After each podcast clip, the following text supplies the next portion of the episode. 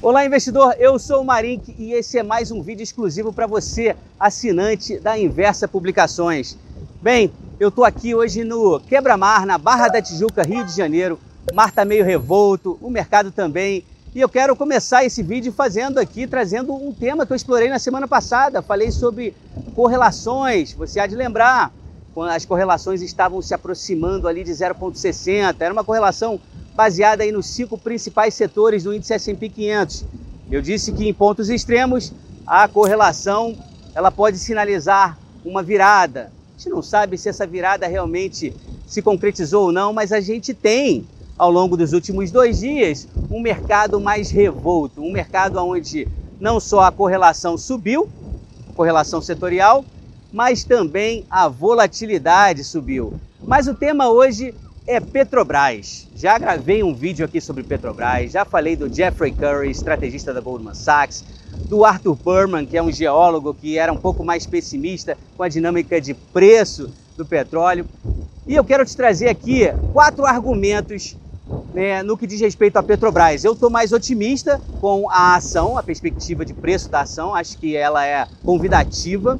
Não quero aqui fazer uma recomendação, porque eu precisaria de mais informações a respeito é, de você, de saber o seu horizonte de tempo de investimento, sua idade, sua, seu apetite ao risco. Então, entenda esse vídeo aqui mais como uma, alguns argumentos né, a favor né, do papel no que diz respeito a uma perspectiva de curto prazo. Até mesmo porque o meu horizonte de tempo de investimento é de três meses.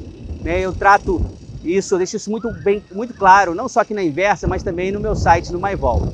Então vamos lá.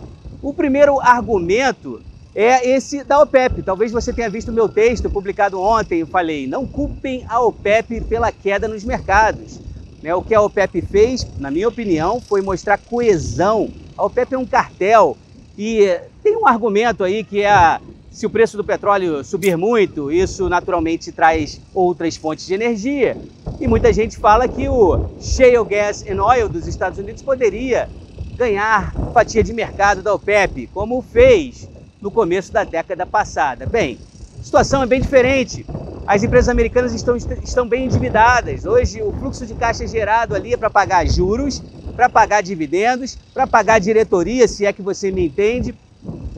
De forma que a gente vê aí pela, pelo número de plataformas, o rig count, que eles estão realmente mais tímidos. Dito isso, o Jeffrey Curry também interpretou ah, os dados da reunião da OPEP como positivo, mantém um preço-alvo lá para o petróleo para o final do ano de 83 dólares, com possibilidades de spikes a 90, 100 dólares. E de forma que para a Petrobras eu penso que esse cenário é bem interessante, pois reduz o risco de intervenção do governo e também reduz o risco de uma greve dos caminhoneiros.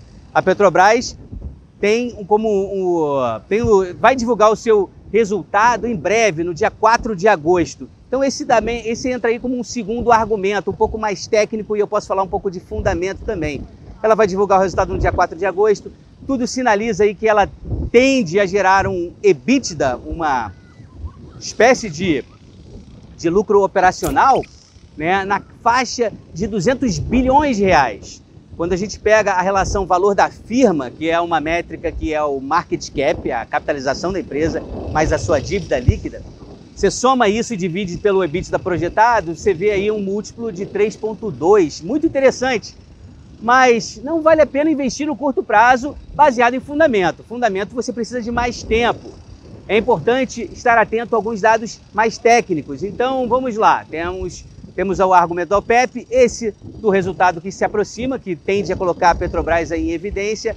Um terceiro estaria ligado à dinâmica de opções. Você sabe, eu sou um trader de opções e a gente tem a curva de volatilidade.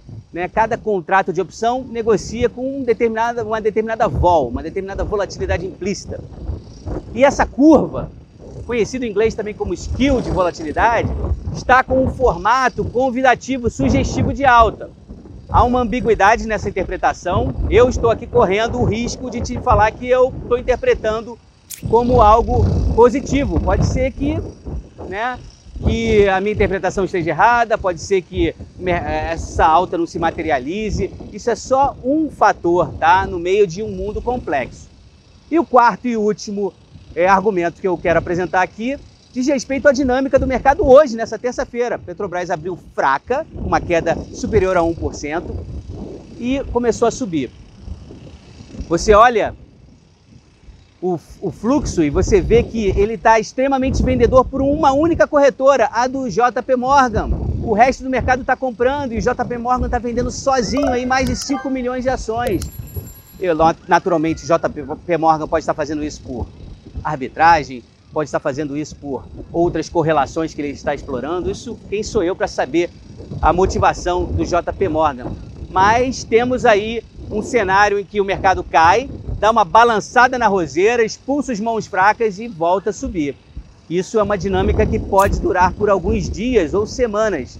Estou otimista com o Petrobras. Perfeito? Bem, esse é o vídeo dessa semana. Agradeço a sua atenção. Deixe um comentário aí se você gostou, se você tem acha pensa algo diferente, se tem alguma dúvida. É, sempre ajuda. Legal. Então, obrigado aí por ter assistido o vídeo e até a próxima semana. Um grande abraço.